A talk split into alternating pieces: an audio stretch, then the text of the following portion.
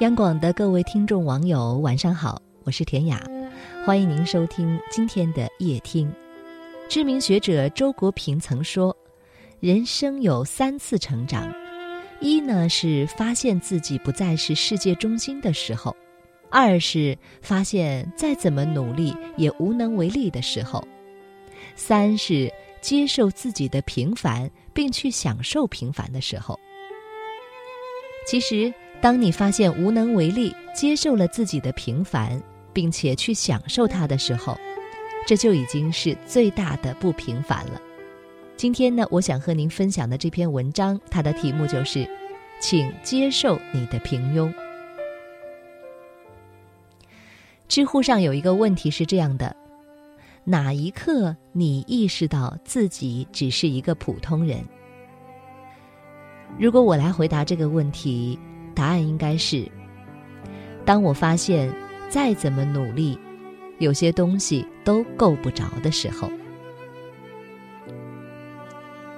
国庆长假回了一趟老家，见到了好几个旧时的朋友和同学。最令我惊诧的是大喜的生活。学生时代，大喜的父亲是当地的首富，家里有一个运输队，专跑长途货运。高中毕业之后，大喜就被送去了美国留学。后来呢，我们慢慢的失去了联系，只听说他在国外读了硕士，又去了北京工作。这次聚会的时候才知道，去北京的第一年，大喜家的运输队就出了车祸，他的父亲当场死亡，还负债几百万。大喜只能重新回到老家，接过了父亲的运输队。一切从头再来。几年打拼下来，大喜不仅还清了欠款，还新开了两家农业科技公司。在聊天中，大喜的一句话让所有的人都无限的感慨：“我曾以为自己会比别人飞得更高，但三十岁之后，我才发现，做个负责任的普通人，这才是最难的。”是的，生而为人，总有一个时刻会告诉你，你很平凡。就算到了三十岁，也没有活出想要的模样。年龄越大，你越会发现自己不过是个普通人。那么，你该如何接受这样的设定？最好的办法就是接受它，跨越它。荣格说，对多数人。一生最重要的功课，就是学会去接受自己的普通。深以为然。在媒体工作的时候，我采访过一个市级高考状元，他意气风发，甚至略带些轻狂，认定自己有朝一日必然会改变世界。七年后，因为开会的缘故，意外的又见到了他。这时，他在一家不算很出名的企业工作。茶歇的时候，我们简单的聊了一会儿。考进了中国排名第二的高校之后，他突然发现，其实自己太寻常了。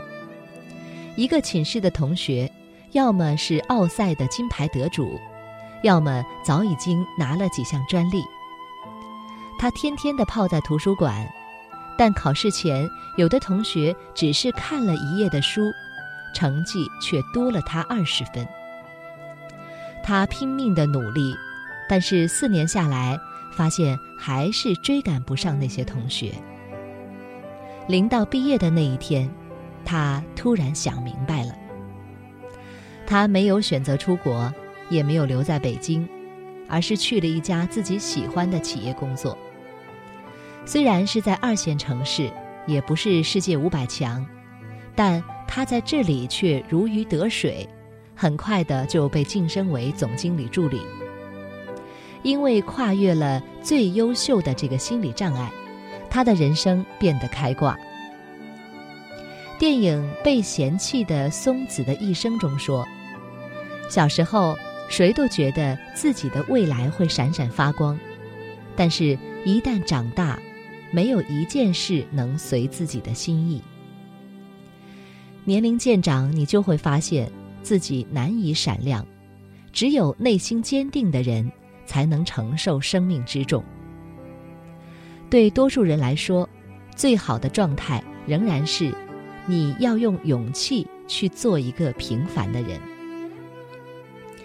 网络上曾经有一篇报文，叫做“如果你四十岁还很穷”。文章的大概意思是，二十岁没有钱那很正常，三十岁没有钱，可能你不够勤奋，需要更大的努力；四十岁没有钱，只能自己找原因，太不应该。但我想说的是，当然要努力的去赚钱，给亲人和家人以更好的保障。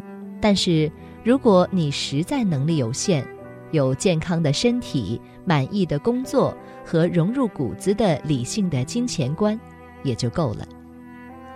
最糟糕的生活，不是你三十岁时没有赚到一千万，而是你既没有健康的身体，也没有好朋友，更没能培养出一个懂事优秀的孩子。这个世上一定有人在过着你想要的生活，但。真正平庸的人生，其实是从接受自己平庸的那一刻开始的。生而为普通人，真的不必抱歉，因为这是多数人的宿命。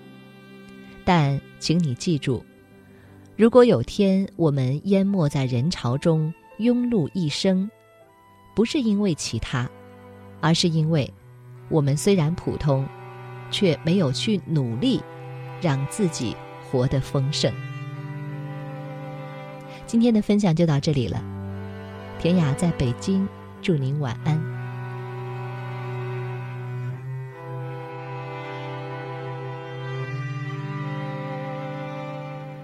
You.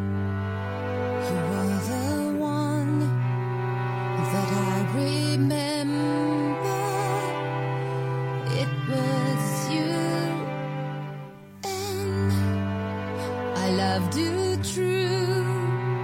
And though you've gone away, in my heart I'll always be with you. So you should know, although it's over,